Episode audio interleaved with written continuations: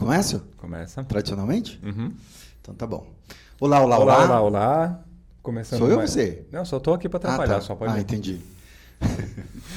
Sejam bem-vindos a mais um podcast, que o Márcio sempre fala o nome. Ih, caramba, Ih, hoje caramba. eu esqueci. Esqueceu. O que sei. O que sei, o que sei sobre Tigres e Dragões. Isso, Caramba, garoto. ó, e o pior que essa linda caneca que você pode adquirir tava na minha frente e eu ainda errei o nome. Muito bom. O nosso convidado hoje é praticante de Kung Fu, praticante de Tai Chi e professor de Yoga, certo? Luiz Izique, eu ia falar, só estava aqui, ó, Ah, tá. me preparando. Mas, é, mas se Luiz. fala yoga ou yoga? Os dois estão certos. Ah, Ah, É, que bom. Eu tento falar, eu sempre acho que falar yoga dá uma coisa assim de. cara O mais sabe. utilizado hoje em dia é yoga, porque seria a pronúncia do idioma original, que é sânscrito. é sânscrito. É, mas yoga tá certo em português. Em inglês estaria errado, mas em português tá certo. Se você Mas- procurar no dicionário, tá yoga, com i e o. Então o é esse. Aham. Então, yoga em português ou yoga em sânscrito. O que, que significa yoga ou yoga? Ou yoga? A palavra pode ser traduzida mais ou menos como união, comunhão. Vem de uma raiz de uma palavra chamada yud, que é união. Então, yoga é união, comunhão. né? Udi. Udi é a postura. Yudi. Yudi. Yudi era E essa palavra do- também é sânscrito. Também é sânscrito. É. Que legal. Luiz, a gente já começou falando sobre yoga, mas na verdade se apresenta pra gente, né? Pois é. Você começou a praticar quando? Yoga ou Kung Fu? Acho que vamos falar primeiro da yoga. tá, perfeito. Fala da, da timeline de treinos da sua vida, assim. O que, que veio primeiro? Extensa. é, o primeiro veio Kung Fu. Kung Fu é... Eu comecei Kung Fu com 9 anos. Ah, De show. idade. Então a gente já pode falar que Kung Fu é melhor que o Tai Chi, né? Se Kung Fu veio primeiro. Ou minimamente falar que eu comecei primeiro pelo Kung Fu. E começou Kung Fu aqui em São Paulo também? Ou, É, ou- eu, mo- eu sou de Jacareí, interior de São Paulo. Comecei lá. Eu queria fazer Kung Fu, assim. Eu não gostava de jogar bola, não gostava de, de nada. Eu queria fazer Kung Fu. Era, eu tinha quase que uma obsessão por Kung Fu, porque eu gostava muito dos filmes chineses. Assisti, quando eu assisti o Templo de Shaolin, eu fiz um trabalho de escola sobre o filme. Assim, eu era É que esse filme é muito bom. é muito. Você já viu, Igor? Acho que já. Ah, meu, dá licença, você não sabe nada de Kung Fu, É, que eu não mano. lembro os nomes, cara. Ah, vai fazer Mas Tai Chi, eu, é, Tai Chi eu assisti o do... que tem lá do... Por isso que ele ganha haters no canal, tá vendo? É Por brincadeira, essa postura, vocês sabem que é por tudo essa brincadeira. postura- E aí eu queria fazer Kung Fu, só que na minha cidade não tinha. Tinha no interior de São Paulo, década de 90, tinha capoeira, tinha taekwondo, acho que judô, Full Contact. acho que não. Não. E Kung Fu não tinha, e eu não aceitava outra coisa, tinha que ser Kung Fu, era muito fã de, do Bruce Lee. Daí um dia surgiu a... Isso em Jacareí. Isso em Jacareí, é nove anos, sei lá, ou antes. não- Tenho 36 anos de idade, então faz um tempo. E aí surgiu uma escola num, num clube, daí eu entrei e comecei a fazer. Você lembra o nome da escola? A escola não tinha nome em Ah, si, tá. né? Era um professor que começou a dar aula no clube. E ele dava aula de ferro pai. Seu pai, legal. É. O da- o da Val do quê? Ferro pai. Que é o estilo da garça.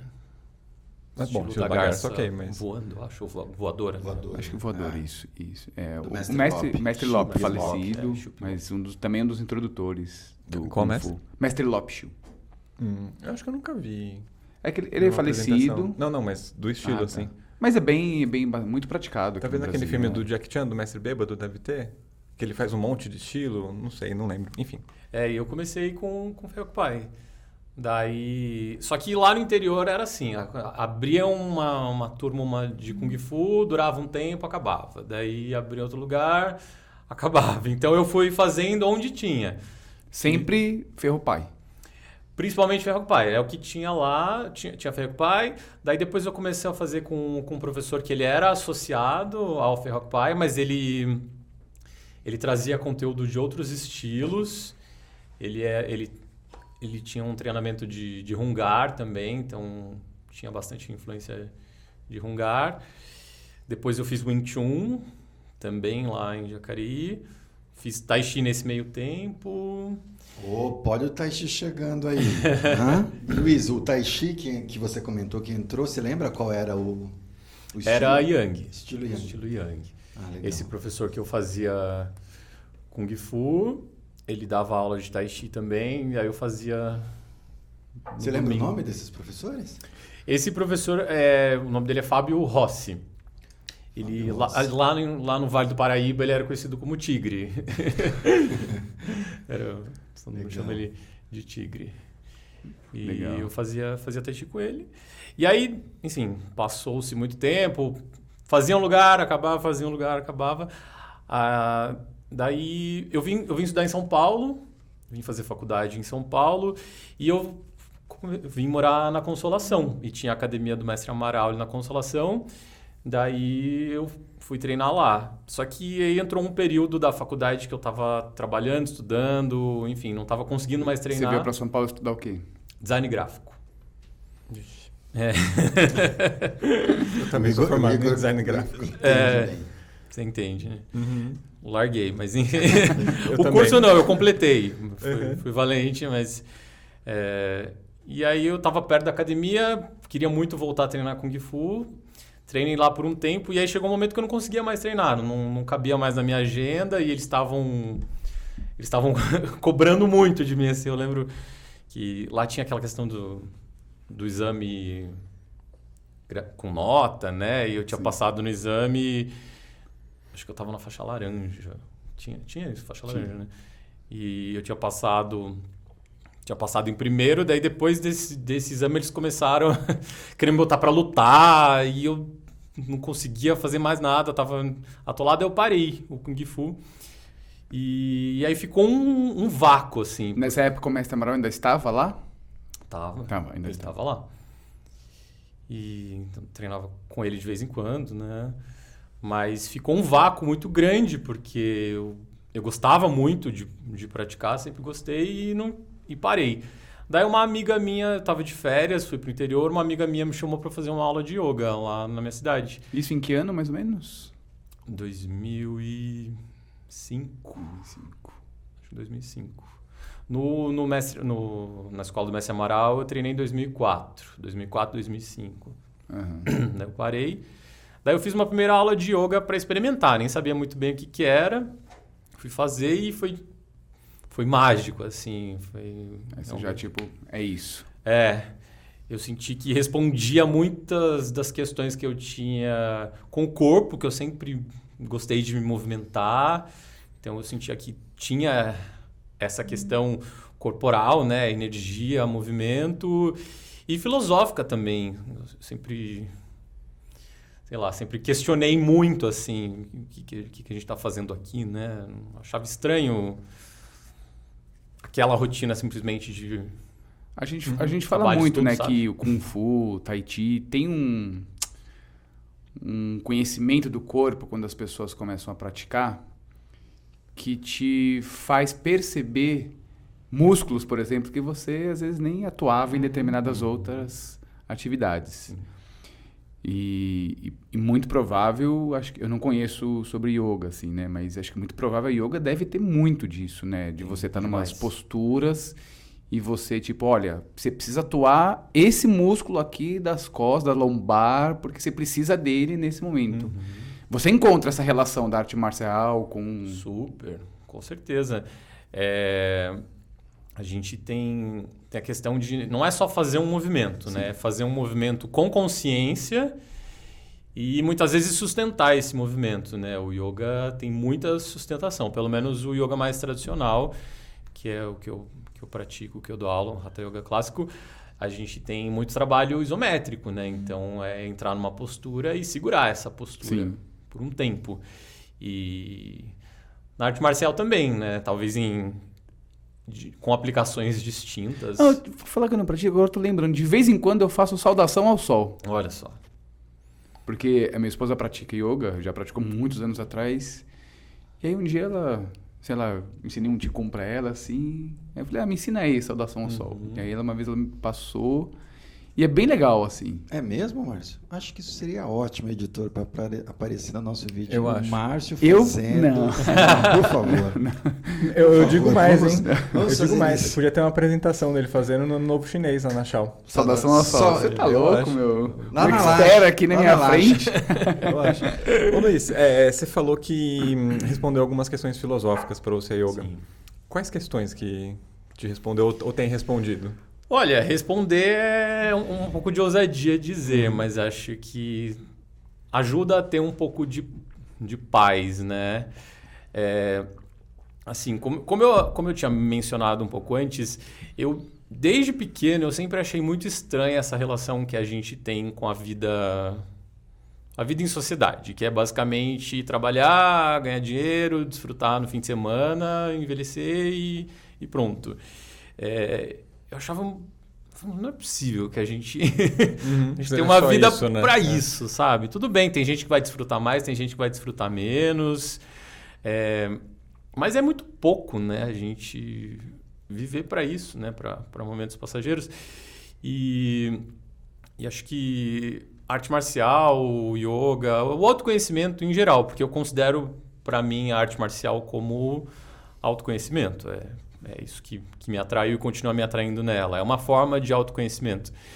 E essa, essas, essas coisas, elas, essas práticas, elas é, fazem a gente perceber que, que tem muito mais do que isso, sabe? É uma relação de de não simplesmente fazer algo por fazer, é, é, é perceber que a gente consegue desfrutar num nível talvez mais duradouro, sabe? Não é uma coisa que me dá um prazer agora e acabou, sabe? Eu, eu sinto que quando eu pratico algo, eu, eu me torno uma pessoa melhor.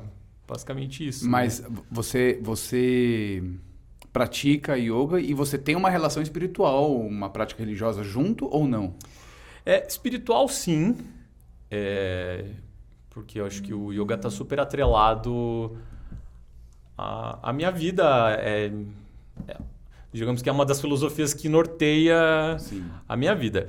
Religiosa, não. não. Eu não, não tenho. Porque o yoga é indiano. indiano. É indiano. E na Índia, acho que o mais praticado é hinduísmo ou não? Estou viajando. Sim. sim. Hinduísmo. É, a religião tem vertentes budistas também. Sim. Sim. A religião predominante é, é hinduísta. Então, o, o yoga nasceu desse berço, então ele bebe das fontes do hinduísmo.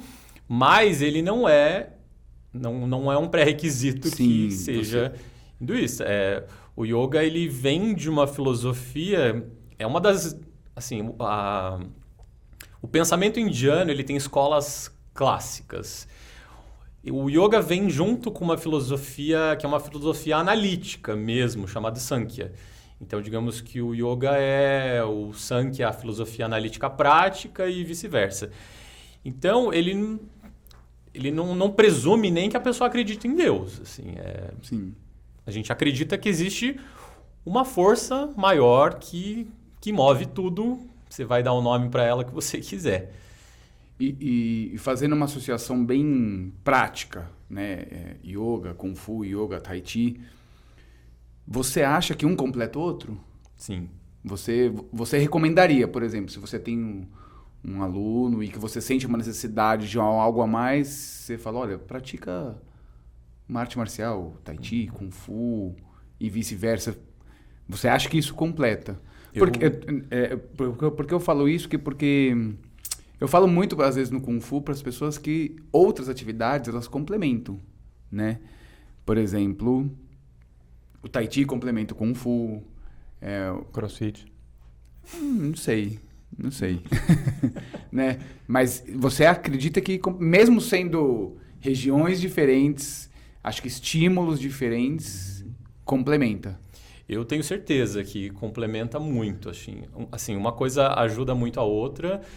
Então, eu acho que uma pessoa que, que faz arte marcial, ela vai ser um praticante de yoga melhor e vice-versa. Um praticante de yoga tem a condição de ter um desenvolvimento super legal na arte marcial, porque uma coisa realmente complementa a outra. No yoga a gente vai desenvolver bastante é, concentração, flexibilidade, se for Hatha Yoga. E assim, no Kung Fu, na arte marcial, a gente desenvolve isso também. Só que, às vezes, de uma maneira um pouco mais indireta, né? No yoga é um pouco mais declarado. Você veio aqui, você vai sentar, você vai respirar, você vai se concentrar. No, no, na arte marcial, a gente vai desenvolvendo isso, talvez, de uma forma um pouco mais... com o passar do tempo, né? Uhum. E, ao mesmo tempo, na arte marcial a gente já começa com um trabalho postural, de desenvolvimento de base, de disciplina muito grande, que às vezes no yoga a pessoa não faz. A pessoa às vezes está indo lá na aula de yoga só para relaxar. E tudo bem, é Tem ótimo. contraindicações? Tipo, ah, a pessoa tem hernia de disco ou rompeu um ligamento, joelho. Então, tem Existe. indicação no tipo de postura ou metodologia de yoga que ela vai fazer. Então, se a pessoa for fazer uma metodologia de yoga que seja muito forte, que vai ter uma série fixa de posturas, se ela ter alguma questão específica, ela não vai poder fazer X, Y posturas, né? Mas, em geral, não. Sempre dá para adaptar a prática para a questão que a pessoa tem, né? Eu, eu vejo muitos professores também de, de, de yoga, professores, professoras, né? Que eles têm um, um perfil assim, sabe? Você bate o olho e fala assim, ou essa pessoa trabalha com yoga ou ela é praticante, porque tem até o roupa, o alinhamento postural, tem um lance da alimentação, né? É, você tem a- a- algo a ver com a alimentação? Você, eu sei que acho que eu sei disso que você é vegano, né? É, eu sou lacto-vegetariano, na verdade. Ah, legal. E, mas Eu isso sei- tem, muito, tem uma confundo. relação. Lacto-vegetariano é que come ou que não come? Então, o lacto-vegetariano não come nenhum, nenhum animal, né? E não come ovos. Ah, tá, não come. Tá. Então, mas eu E como nem- nem derivados de leite? Não, leite sim. Daí que não que, que se não comer nenhum tipo de produto animal, daí é o vegetariano estrito ou vegano, né? Que tem uma diferença. Tá, então é lacto é quando come. Sim. Tá, entendi. Que é basicamente a dieta tradicional da Índia, né? Uhum. Na Índia, em geral, as pessoas são lacto-vegetarianas. né? E você tem essa alimentação por conta da yoga. Na verdade, não? Foi antes, viu? Eu, é, eu, eu acredito que eu já nasci vegetariano, assim. Eu não sei se é uma coisa de, de karma, o que que é, mas desde criança eu sempre rejeitei carne, assim, ferrenhamente. Não, não conseguia comer. Eu nunca comi peixe na vida, não sei nem o gosto. Não... Carne vermelha era, era impossível. E eu tinha uma relação muito complicada com a alimentação quando era criança, porque eu não gostava de comer. Era- não, não tinha, não prazer algum, eu tinha que comer forçado. E aí foi engraçado até que o start que, que me deu para me tornar vegetariano, de fato, eu vim morar em São Paulo em 2004 e, e eu tinha contato ainda com um, um ex-professor meu lá de Kung Fu, lá do, do Vale do Paraíba, e ele falou que ia, que ia visitar um templo taoísta que tinha lá. Eu nem conhecia, era na cidade vizinha. E eu fui, né, rolou uma, meio que uma excursão nesse templo taoísta, e eu fui e lá eles falaram muito sobre vegetarianismo. vegetarianismo. Isso deu um clique muito grande em mim. Nossa, é, eu tenho essa condição, assim, para mim é natural. E aí eu resolvi cortar o pouco que eu já, que eu já comia e desde então... Não Não é come isso. animais. E não, não praticava yoga ainda, fui praticar yoga, sei lá, um ano, um ano e meio depois. Legal. O Igor tá entrando na onda, né, Igor? Tô, você tá tô querendo? entrando na onda. Faz tempo que eu não. Esse, ó, desde talvez metade de dezembro, eu comi carne uma vez. É? Carne vermelha, né? Peixe eu comi algumas vezes, mas. Legal, meu. É, a gente fala muito aqui do Kung Fu tradicional e Kung Fu moderno. Uhum. Que existe uma diferenciação, assim, né? É, na yoga também existe algo do tipo, eu digo, a, a yoga que você ensina, que você pratica, é muito próxima da que era, sei lá, quantos anos que, que existe a prática? Dois mil, três mil anos de yoga? É. Por aí. Por aí. é, é próxima disso ou teve alguma interferência com o tempo, assim, que foi mudando, se Teve. adaptando? Como Teve que é? muito. É, a gente diz que o yoga é uma, uma entidade viva, né? Ele está vivo até hoje porque ele vai se adaptando. Então, obviamente, o yoga que a gente pratica, e quando eu falo a gente, estou falando um- em geral. A tá? Claro que talvez numa montanha lá da Índia Uhum. tenha pessoas pra, que pratiquem o yoga como Sim. se praticava dois mil anos atrás. Mas, em geral, o yoga que a gente pratica é um yoga que mudou muito com o tempo, né?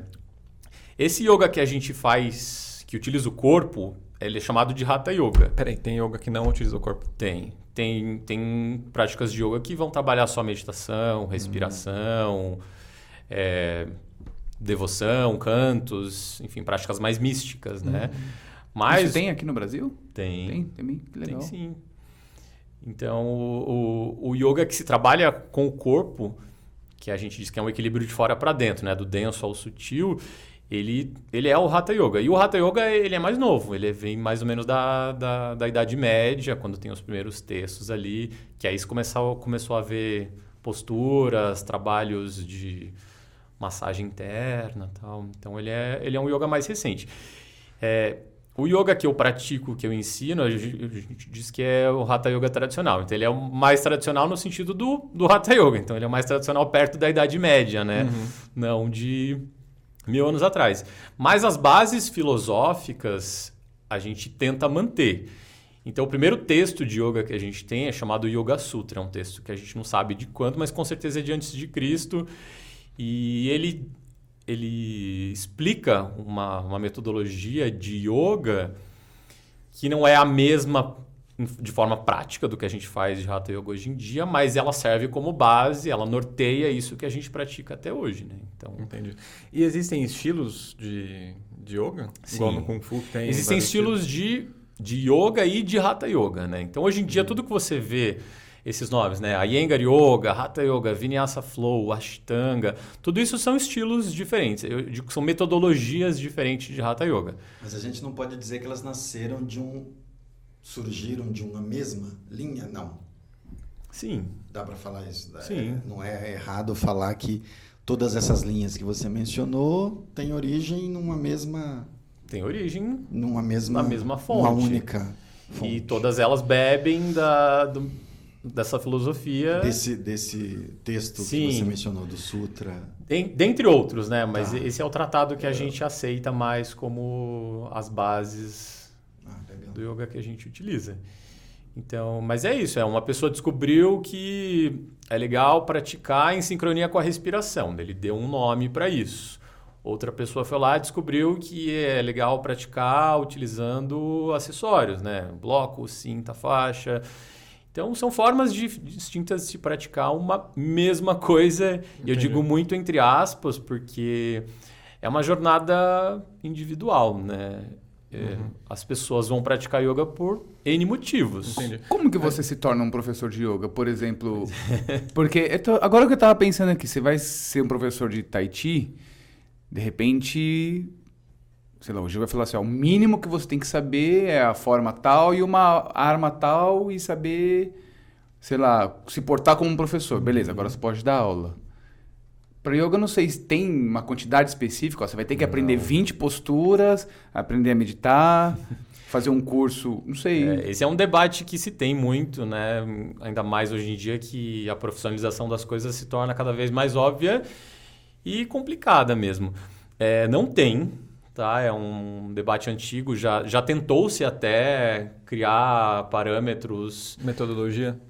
É, é assim. Já tentou-se criar institutos e sociedades que regulamentassem isso, né? ah, né? Então, professor, para ser professor, vai ter que cumprir tal carga horária Vai ter que pagar o sindicato do yoga. É, só que não conseguiu porque realmente é muito complicado. A gente está falando de uma coisa que é isso. Tem pessoas que vão trabalhar muito com o corpo. Mas tem gente que vai dar aula de yoga que praticamente não vai fazer nada com o corpo, que vai trabalhar mais meditação, respiração, que a gente chama de pranayama, né? Então é muito difícil, porque é um universo tão vasto que não dá para regulamentar numa única caixa, né? A gente tem cursos de formação de, de instrutores de yoga, mas eles são formações entre aspas, são cursos de aprofundamento. Então a pessoa, geralmente quem vai fazer esses cursos do perfil, sei lá, 70% das pessoas, 80% vai fazer porque quer saber mais, quer se aprofundar. Curtiu aquilo, que foi aconteceu comigo. Fiz, eu falei, nossa, que legal, quero saber mais. Pratiquei, fui praticando, praticando, aí falei, eu quero estudar. Fui fazer um curso, eu nem tinha pretensão de dar aula, né? E fui estudar. E aí, de repente, você. E aí, de repente, é, eu falei, nossa, isso faz total sentido na minha vida. E conforme eu fui me aprofundando nisso, eu percebi que o que eu fazia não, não cabia mais com o que eu estava vivendo. Eu estava vivendo voltado para isso. As minhas prioridades mudaram, digamos assim. Ô, então... Luiz, e, e que, que chavinha virou em você, mudou em você para você decidir se tornar um, um professor, um professor? Assim, de, de yoga? Que coisas te mobilizaram assim? Pois pra... é. Eu, assim, Porque você já estava praticando há quanto tempo antes dessa decisão, assim, antes desse... Uns dois anos, Laoshi, foi, foi pouco tempo. Foi assim, eu, eu terminei a faculdade de design gráfico em 2007. E eu estava trabalhando como designer, trabalhava no, no estúdio de criação. E é aquela vida, quem já trabalhou comunicação sabe. Você tem horário para entrar, nunca Sua tem hora para ir tá embora. Sua resposta tá aí, Ju. Todos os dias tinha horário para entrar, nunca tinha horário para ir embora. Se tinha que trabalhar no fim de semana, trabalhava também. E eu comecei a achar isso muito esquisito. Tanto no sentido de trabalho, mas quanto ao que eu sentia. Eu me sentia engaiolado, assim, sabe? Eu olhava para a janela e falei, meu, tá sol, eu tô aqui o dia inteiro na frente desse computador, vontade de pular dessa janela. E aí eu fui percebendo que tudo não tava mais, mais juntando. E eu praticando yoga, eu querendo saber mais de yoga, estudando. Daí eu, eu me formei em 2007. Em 2008 eu já me matriculei num curso de formação de professores de yoga. A ideia não era dar aula, a ideia era estudar. Só aprofundar. Eu, eu queria aprofundar. Eu tinha tanta sede de saber mais daquilo. Eu, pratic- eu fazia aula uma vez por semana, de sábado, e praticava todo dia sozinho. E aí eu queria, queria saber mais. Entrei no curso. É, Era um curso de um professor que tinha um indicado. E eu fui. E esses cursos eles são muito transformadores, porque você começa a olhar para aquela prática que a gente faz, é, digamos que num nível. Num nível mais, mais corporal ali, a gente começa a entender mais as bases filosóficas, a gente começa. A, e vai, vai mexendo, né? Vai dando, sei lá, um comichão. É, é muito louco esse. Eu lembro que esse curso que eu fiz, um monte de gente termi- terminava casamento no meio do curso, largava emprego, porque realmente as pessoas vão, vão se questionando muito, né? O que estão vivendo. Ah, transforma, né? É, e na metade do curso eu falei, não, não dá mais, eu não consigo mais trabalhar com o que eu tô fazendo, tô infeliz, não, não consigo, e por sorte eu era muito novo, acho que eu tinha 21 anos, eu não tinha grandes responsabilidades que me prendessem, eu larguei. E aí eu fui fazer um retiro, no meio do curso eles pediam que a gente fosse passar uma semana num lugar em, em Santa Catarina, fazendo era um retiro de yoga, então eu praticava, estudava o dia inteiro. E nesse retiro eu já conheci um pessoal, as pessoas gostaram de mim, cheguei em São Paulo, ah, você não quer dar aula para não sei quem? Eu tenho um aluno aqui e tal. Eu comecei a falar, ah, tudo bem. Fui, fui dar uma aula ali para não sei quem, fui dar uma aula para não sei quem, de repente eu tava. De repente virou professor. De repente eu tinha virado professor, estava trabalhando 100% com isso. Eu tenho duas perguntas. A primeira, é essa, a- o estilo de yoga, como que pode É, alinhar? estilo ou metodologia? A metodologia de yoga que trabalha mais com respiração, como que é o nome? É, na verdade, Tem várias. todas. Tá. todas. A respiração é fundamental. A minha pergunta, eh, na verdade, é: tem alguma relação com respiração integrativa, alotrópica, alguma coisa assim? Não. Não sei, não conheço esses nomes. É, isso daí, é, eu tava estudando, estudando, né? Eu tava vendo uns vídeos sobre, sobre ácido, sobre LSD. Uhum. E na década de 70. É, eu gosto de saber de coisas aleatórias, cara. É, e na década de 70 parece que tinha um pesquisador um, que, que estudava sobre, aí foi é, proibido, né? Então, na maior parte do, do mundo. Acho que, ele era, acho que ele era alemão, se eu não me engano. E aí ele ficou sabendo de um, um mestre, um, um sábio indiano, que trabalhava muito com isso, com, com essa respiração integrativa ou alotrópica. E ele foi até a Índia, conheceu o cara, falou, ó, eu tô estudando essa droga aqui nova. O cara tomou e falou, ah, isso aqui eu, todo dia eu chego nesse nível de, de, de, de consciência aqui com a prática que eu faço. E aí, é, então te- teve, teve esse conhecimento que foi trocado lá. E esse pesquisador começou a estudar sobre essa respiração alotrópica ou integra- integrativa, que você só com a respiração você consegue atingir níveis de, de conexões cerebrais e, e viagens, né, assim, só com a respiração. E aí hoje é, existem técnicas, existem lugares que você vai para fazer isso, Sim.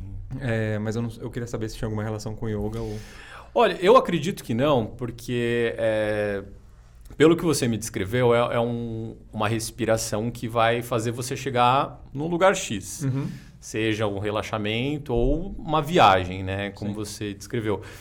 No yoga, o, o que a gente faz, a meditação, o movimento, ele não tem como pretensão a gente chegar em lugar algum. A ideia é justamente o contrário. A ideia é a gente chegar aqui agora. Então, o yoga é uma arte de aperfeiçoar o presente, o que eu estou fazendo agora.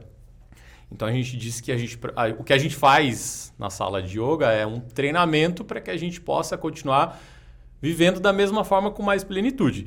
Então a meditação, os asanas, que são as posturas de yoga, a respiração, elas são feitas para a gente se conectar com agora. Então eu, eu aprender a viver esse dia, esse momento que quer que eu esteja fazendo com plenitude.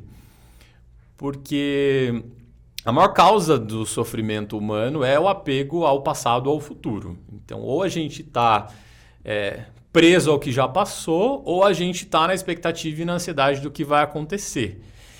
Então, é, o yoga, inclusive, disse que ele surgiu disso. Ele surgiu de um indagamento que esses sábios tinham de por que, que o ser humano sofre tanto. Uhum. Porque assim, se eu tô com dinheiro, eu continuo sofrendo. Se eu tô com fome, eu sofro. Se eu matei minha fome, eu vou sofrer por outra coisa, por desilusão. Tal. Então a gente não para de sofrer. E qual é a chave disso? Né? Por que, que a gente sofre tanto? Porque a gente não vive o presente. A gente sempre está conectado para lá ou para cá. Então a solução seria essa: a gente aprender a se conectar com agora. E é encontrar o que no yoga a gente chama de santosha, que não é felicidade, porque a palavra felicidade a gente usa muito mal, né? A felicidade a gente confunde com alegria. Ah, tive um momento prazeroso, mas você consegue manter o estado de alegria para sempre? Não consegue. Então, felicidade é impossível de se alcançar. Mas é possível encontrar o que a gente chama de contentamento, que é o ato de estar bem com o que eu tenho nesse momento. Então, a gente entende que contentamento é fazer o que eu tenho que fazer e o que aquilo que, fo que foge do meu escopo, do meu controle, eu abro mão. Mas o que eu já tenho já tá legal. Se eu aprendo a viver um dia de cada vez, né? Caracas, acho que agora Cara... eu tinha que botar aquele óculos nele, assim, ó, sabe? Mano, agora, mano, matou a pau, velho. Então, mas sabe que é, te ouvindo agora, Luiz, eu, me veio uma outra pergunta. Isso tudo que você falou, do contentamento, da presença, do aqui e agora, que você experimenta e de alguma maneira você leva isso para os teus alunos via yoga, como é que você vê isso numa aula de kung fu uhum. e numa aula de tai chi? Você vai para esses lugares também nessas outras atividades ou se aproxima? Uhum. Como é que você vê isso nessas duas, duas outras atividades? Eu, eu vejo bastante porque eu percebo que um movimento, qualquer que seja, ele só é bem feito se ele é feito com presença. Então, se você está executando um taolu, se você está fazendo o di, o que quer que, que você se propõe a fazer, você só faz bem se você está inteiro nele. Não adianta fazer um taolu pensando na reunião de amanhã. Você vai errar, a aplicação não vai sair direito. Então, por isso que eu acho que o, trabalhar conscientemente esse ato de estar presente é muito útil para tudo que a gente vivencia para arte marcial também. E a arte marcial nos, nos instiga a fazer uhum. isso também, né? A gente vai percebendo, se eu não estou concentrado, eu não estou fazendo direito. É, então, sem dúvida, eu acho que. Não, e até uma outra coisa que você falou, que aparece muito nas aulas, às vezes, com os alunos, que é. Se eu tenho um taulu do meio Hua que tem, sei lá, 50 movimentos, 60 movimentos, ou um taulu do Tai Chi que eu estou aprendendo, o Taolu, se eu me conectar ao movimento seguinte, eu vou sair dessa, eu vou perder essa uhum. qualidade de presença. Exato. Então, claro, no Tai Chi é mais lento. A gente pode pensar o Tai Chi é mais lento, isso é mais difícil de acontecer, mas isso também acontece. Sim. Que o aluno fica se preocupando em fazer o próximo uhum. movimento e não aquele, aquele movimento que Exato. o momento está pedindo. Sim. Então acho que tem essa, essa relação. Agora, um, você quer puxar? Não, eu só queria fazer um comentário. Você falou que é mais lento, mas aí ao mesmo tempo que é mais lento e você tem mais tempo de pensar no próximo movimento, se for, é, você tem mais tempo também para pensar em outras coisas que não no movimento. também?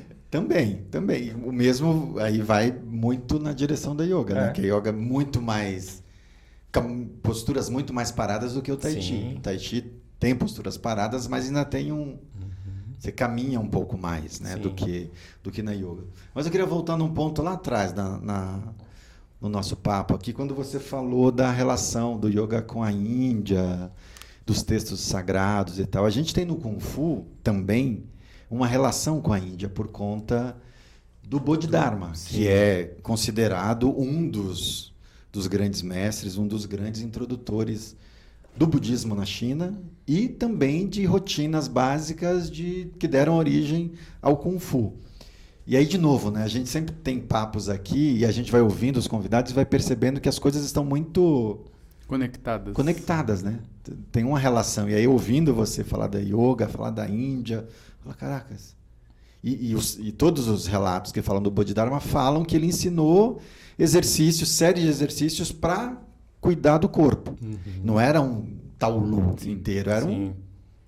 sequência, séries curtinhas para manutenção da saúde. Acho que é bem legal perceber essas, Cê- essas a- ligações, né? Na sua brilhante fala que você teve agora há pouco, o- putz, eu acho que a presença ela é o gran, a grande chave, falando especificamente da arte marcial, para a arte marcial, né? Porque, cara, quando as pessoas se machucam na, num treino, faltou presença num chute, ela não sacou como que ela ia aterrizar num determinado movimento, virou o pé, é, ela não sacou a limitação da perna dela para levantar, e aí dá um estiramento, é, tá fazendo um exercício em dupla, um toilien, e aí às vezes eu, eu, eu tô falando, olha, vai devagar, vai devagar, põe a mão aqui, de repente o cara brum, senta, então a, a presença, sabe, o agora, cara, é a grande chave, assim. Fundamental. Não, se a gente pensar, Márcio, isso é para a vida, né? Sim. Porque a, a gente que é pai, enfim, pai de crianças, ou mesmo pai de pets também, acho que tem uma, uma exigência nossa enquanto pai, enquanto mãe, de uma qualidade de presença, né? Não dá para você estar com, com cuidando do, do seu filho, na relação com a sua filha, sei lá, pensando em um monte de coisa. Sim. E aí, se você tiver nesse lugar com a mente avoada, é onde rola um tombo, a, pessoa- a criança distrai, Sim, cai, sim. você se desconectou. Então tem uma exigência hoje, ainda mais com essa, esse mundão de, de informação rolando, que vai para esse lugar que você brilhantemente trouxe aí pra gente. Sim. É, o, a gente vive cada vez mais né, um momento, uma sociedade que distancia a gente de nós mesmos, né? Porque a gente vive muito. é, a gente é bombardeado por informação o tempo todo, né? E cada vez mais, né? Agora a gente tem a informação muito fácil, né? É só pegar aqui e ver. E, e isso é maravilhoso em certo grau, e em outro ele tem uma complicação porque a gente se distancia mais de nos percebermos. Então, é, a gente tem uma relação muito complicada com a- o nosso próprio corpo, com a nossa própria mente. E, e eu, eu acredito fielmente que qualquer atividade, seja yoga, kung fu, ajuda a gente a estabelecer de novo essa conexão. E, e em vista do que a gente está vendo hoje em dia, isso é revolucionário, né? Porque a gente vive uma vida que é toda voltada para lá. Se você tem um momento de, de poder se observar, isso, nossa, isso já faz uma diferença tão gigantesca, né? Então, é importante. Você já foi pra Índia? Já, tem? fui duas vezes. Uau, que show. E. Putz, Como, bom. como, como que é lá? É isso que eu ia falar. É, deve ser animal, né? Sei lá. É animal. É, é- cara, é um, é um universo muito doido, muito maravilhoso. Eu digo que a Índia é um país de.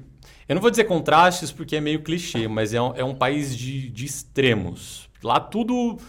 Tudo é vezes três, assim. É o calor, a pimenta, as cores, os cheiros, as pessoas, tudo é muito intenso, muito intenso.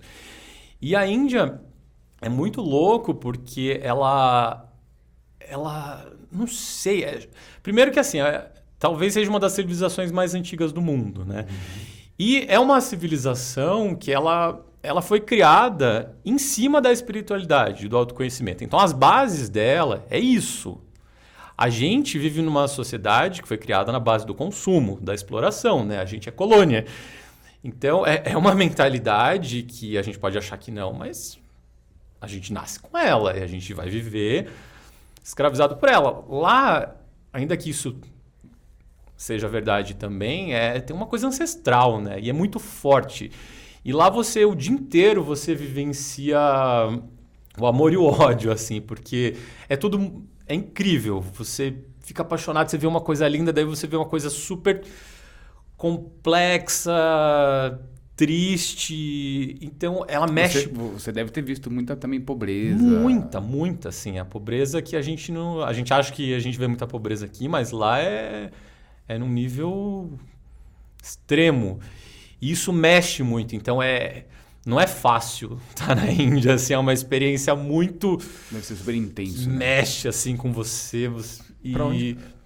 Desculpa, pra onde que você foi lá? Quais cidades? Você É, quando eu fui pela primeira vez, eu fiquei três meses lá. Eu fui, eu fui para estudar. Eu fui Estudar yoga. estudar yoga. Eu fui fazer um curso que era basicamente era um curso para quem já era professora, uma, espe- uma especialização. Então eu cheguei em Mumbai, que é talvez uma das maiores cidades, fiquei um pouquinho lá, daí eu fui para esse lugar que eu fui estudar, que era uma cidade chamada Lonavala, que tem um instituto bem bem antigo de yoga. Fiquei um tempo lá, daí depois desse instituto, eu fui para outro lado do país, eu fui para perto de Calcutá, é, passar um tempo num templo. Eu queria ter essa experiência de Um templo hin- hindu. um templo hindu. Era um templo é, Vaishnava, né? Que é de devotos de Krishna. E eu queria ter essa experiência de, de passar um tempo no templo, assim. E você fez o voto do silêncio? Que é a prática? Não. O retiro do silêncio? E eu passei um tempo lá nesse templo, praticando, estudando, e foi uma experiência muito legal, assim. Inclusive para eu perceber coisas que eu não queria mais na minha vida, sabe? Quando- nesse momento que eu fui para a Índia pela primeira vez, eu tava, eu tava num estado ainda, talvez, de, de encantamento demasiado pelo yoga, sabe? E isso acontece, eu, eu vejo, e é normal, as pessoas começam e se encantam, e vai ficando tudo lindo, e, e é- e isso é, o- é o que gera muito de um problema que a gente tem grande hoje em dia, que é a positividade e espiritualidade tóxica, né? Aquela galera assim, Gratiluz. namastê, tudo. E, e é complexo, porque a vida não é só um namastê, né? É, a vida requer que a gente se imponha também. E o yoga sempre falou disso, né? Tem um dos principais textos, que é, que é o Bhagavad Gita, que é muito conhecido, que é as instruções de Krishna para um guerreiro. E ele fala o tempo todo disso. é, esse- basicamente, esse guerreiro ele está na, na beira da batalha, ele vai enfrentar um exército que é composto de pessoas que eram queridas para ele. São os parentes dele, ele vai ter que enfrentar esse guerreiro, esse exército, e ele não quer, ele, ele se sente e fala, não vou, não vou lutar mais. Não quero mais ser guerreiro. E Krishna o tempo todo instrui ele que o caminho não é abandonar as- a responsabilidade Ah, é. que ele tem. Ele não pode fugir dessa responsabilidade. Ele tem que travar as batalhas dele, mas com o coração limpo. Então, é, eu, eu acho que isso é muito maravilhoso. Né? É, o- é o que a gente chama de guerreiro pacífico. Que, que é algo super aplicado à arte marcial. Né? A gente não aprende arte marcial é, com ódio no coração, né? Se você vai lutar, se você vai fazer alguma coisa com ódio no coração. E ódio, é um- eu digo num, num espectro Sim. amplo, né? Você não tá ali para machucar alguém. Você tá porque você tem que cumprir um dever, seja se defender, seja entender mais sobre você mesmo. Então, o yoga prega que a gente tem o nosso papel, a nossa, nossa responsabilidade. A gente tem que agir, sim. Então, o caminho não é só abnegação, não é ah, me retirei da sociedade humana, Vou vou, ficar aqui, ó, tô, montanha. tô iluminado.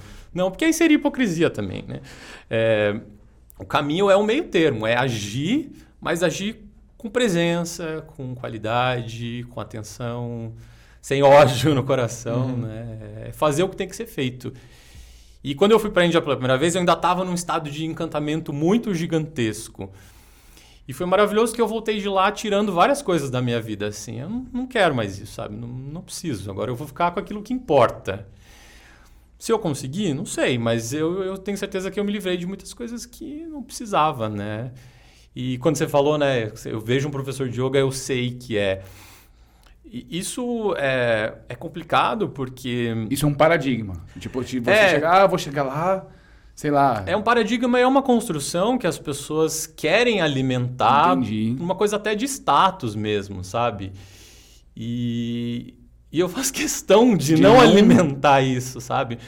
Porque no, momento, no dia que eu falar pra você, eu sou mestre, pode ter certeza que eu não sou nada, assim, que eu, Sim, que eu, que eu sim, decaí, sim. Que, eu, que eu decaí muito. Porque é, tem até uma tem uma música brasileira, né, que fala o homem que diz sou não é, porque quem é mesmo não diz, né? Então é E é o que a gente estava conversando antes, né, sobre as polêmicas que acontecem no meio e mestres que tiveram casos e tudo isso é um momento que a pessoa se deslumbra tanto com o poder. E assim, e o poder surge, né? Quando a gente pratica alguma coisa, a gente vai ficando mais forte, a gente vai ficando mais saudável, mais bonito tal. E, e é de para você perder a mão, é, né? É a cegueira que a gente não vê, né? Que o ego, enxerga, né? putz, daí o um momento em que alguém você começa a acreditar no que as pessoas estão te dizendo, que você é maravilhoso, que você é o tal. Putz, para você se perder é muito fácil, é. né? Então, a, a Índia me fez também é, baixar a bola, sabe? Putz, você não é nada ainda. Continue fazendo e o dia que você achar que você é alguma coisa, tá errado. Ô, ô Luiz, eu, é. eu, costumo, eu costumo dizer, eu fui a China, o Márcio também já foi, e eu tive uma temporada também num local muito especial para o Tai Chi. E isso que você trouxe da tua experiência da Índia, de te baixou a bola, para mim, ir para a China, ter treinado lá Tai Chi por oito meses, no local que Tai Chi nasceu, deu para mim uma dimensão do, do, quanto eu ainda preciso aprender para poder ensinar. Uhum. Então, é quase como se eu tivesse ido para lá para enxergar melhor o, o, o, meu tamanho em relação a essa Sim. arte e, e olhar para essa arte e ver o quanto ela é um oceano, assim, uhum. do ponto de vista de de conteúdo, Sim. de coisas que a gente ainda tem que Exato. muito abraçada, Sim. muito abraçada para a gente poder aprender mais e aprender, inclusive nessa perspectiva de poder passar para frente. Né? Eu acho que perceber-se pequeno é extremamente libertador, Sim. porque no momento em que você tem a responsabilidade de ser grande, você não vai dar conta, uma hora uhum. você vai quebrar. Então, é... isso não significa que a gente não tem capacidade de ensinar, né? Imagina, a gente tem tanta coisa. Mas eu faço questão de o tempo todo me botar o pé, assim, sabe? Pensei, uhum. não, calma. E, e, eu acredito fielmente que a gente ensina aquilo que a gente absorveu de fato, né? Claro que a gente pode ensinar metodologia, movimentos que às vezes podem até não estar 100% em nós. Mas o principal, aquilo que fica, aquilo que vai fazer a gente lembrar, que as pessoas lembrarem da gente, é o que, que a gente digeriu, né? O que Sim. vem do coração de fato. Então, é complexo isso que você perguntou. Como que se forma um professor de yoga? Eu não sei. A pessoa vai se sentir formada, né? E eu acredito que eu tenho muito, muito para estudar, muito para aperfeiçoar. Mas o pouquinho que eu já sei já fez uma diferença tão grande na minha vida que eu tenho certeza que isso pode e deve fazer na vida dos outros. Então, por isso que eu resolvi, que eu curti tanto virar professor. Mas porque... é que acho que tem um lance de vocação, né? Acho que a vocação é diferente de quando você tem uma formação, né? Mas às vezes você tem uma vocação para isso, uhum. né? É igual você pega a Raquel que você conhece. Ela tem uma vocação para dar aula com criança, com todo mundo, mas com criança. Tem um tato assim que não é um curso que vai ensinar ela a ter aquilo. Ela já nasceu com aquilo, né? Então acho que eu perguntei sobre como que faz para ser um professor de yoga, mas é óbvio que existe uma vocação, uma coisa nata que você já tem Sim. dentro de você. Né? Como para Kung Fu, uhum. como para Tai Chi, né? Você pode ser um bom professor, mas se você não tiver vocação para aquilo, né? É. Você pode saber fazer as coisas muito bem, mas sim, não necessariamente você sabe ensiná-las, né? Então, sim, é... são coisas bem diferentes. É. é para encerrar, é, qual é a relação do, da yoga com a Kama Sutra? Tem relação? Não, não diretamente. Aqui com essa pergunta e faz um segundo episódio. A gente falar só de Kama Sutra. Eu, eu, assim, eu nunca estudei muito sobre Kama Sutra, então eu não posso dizer suas origens e, uhum. e, e fatos muito específicos. Vocês querem que coloque imagens de Kama Sutra agora? o editor pode procurar. Isso, isso você quer colocar, é né, lógico. Editor? Eu não sei, não sei o que é Kama Sutra. É não, né? Eu não sei o que é.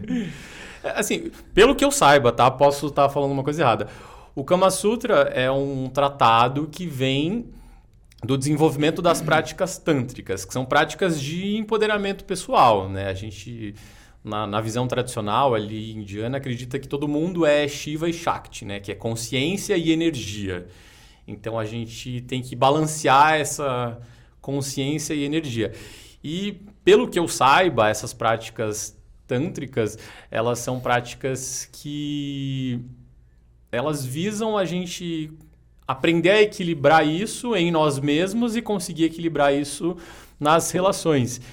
Então, é, é a, a não negação do prazer, né? Porque se você nega, você está tentando suprimir uma coisa que continua uhum. ali. Mas não tem nenhuma ligação direta com, com o yoga. O yoga é uma outra vertente que, que visa a iluminação pessoal, né? Entendi. Não a iluminação em interação com, com o outro ali. Isso o que você falou do prazer, é, no, na igreja católica é uma coisa totalmente repreendida. Tipo, totalmente. Tipo, culpa, medo e tudo mais. Você sabe dizer se no hinduísmo tem essa, essa interpretação também do prazer ou é, ou é alguma coisa mais, tipo, existe, vamos trabalhar isso, entendeu? Cara, eu acredito que seja essa segunda parte que você falou. Existe e vamos trabalhar isso. É, o que tem são o hinduísmo, a gente tem aquela, aquela questão que já se ouve falar, que são as castas, né? Uhum. É, essas castas, elas visam entender o ser humano com as suas... É, digamos que seus, seus talentos natos, né? Então, uma pessoa que tem o talento nato para governar, para instruir, para servir. E isso foram os deuses que escolheram. Assim, é no entendimento. É, dizem que sim, né? Mas não, foi uma organização de sociedade não, claro, ali. Cara, mas a interpretação do, do hinduísmo é isso. Você foi escolhido para fazer isso. É, não, não é exatamente você foi escolhido. Você tem uma predisposição e essa você vai se encaixar com essa predisposição aqui e ali. E cumprindo essa predisposição, você vai executar o seu papel perante a sociedade, que consequentemente vai ser o papel de autorrealização. Então a gente tem duas palavras, que seria Dharma e Swadharma. Dharma seria o caminho de tudo, né? O que onde o mundo está tentando chegar.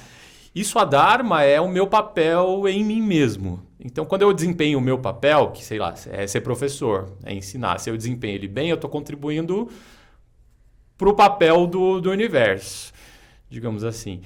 Então, nessa, nesse âmbito, tem pessoas que, que o, o o caminho delas é, é negar essa, essa parte, a sexualidade, enfim, a vida mundana.